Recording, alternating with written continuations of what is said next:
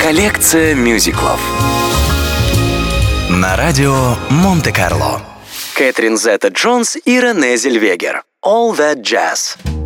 Эта песня была написана специально для оригинальной постановки мюзикла «Чикаго», увидевшей свет в 1975 году. На сцене ее исполняла актриса Чита Ривьера, а для записи сингла была приглашена Лайза Минелли.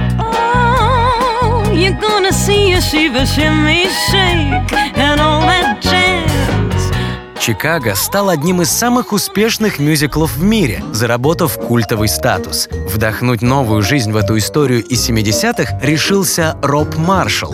В его фильме 2002 года эту песню исполнила актриса Кэтрин Зетта Джонс. Ее голос остался и на официальном саундтреке к фильму. Кэтрин Зетта Джонс и Рене Зельвегер. All That Jazz.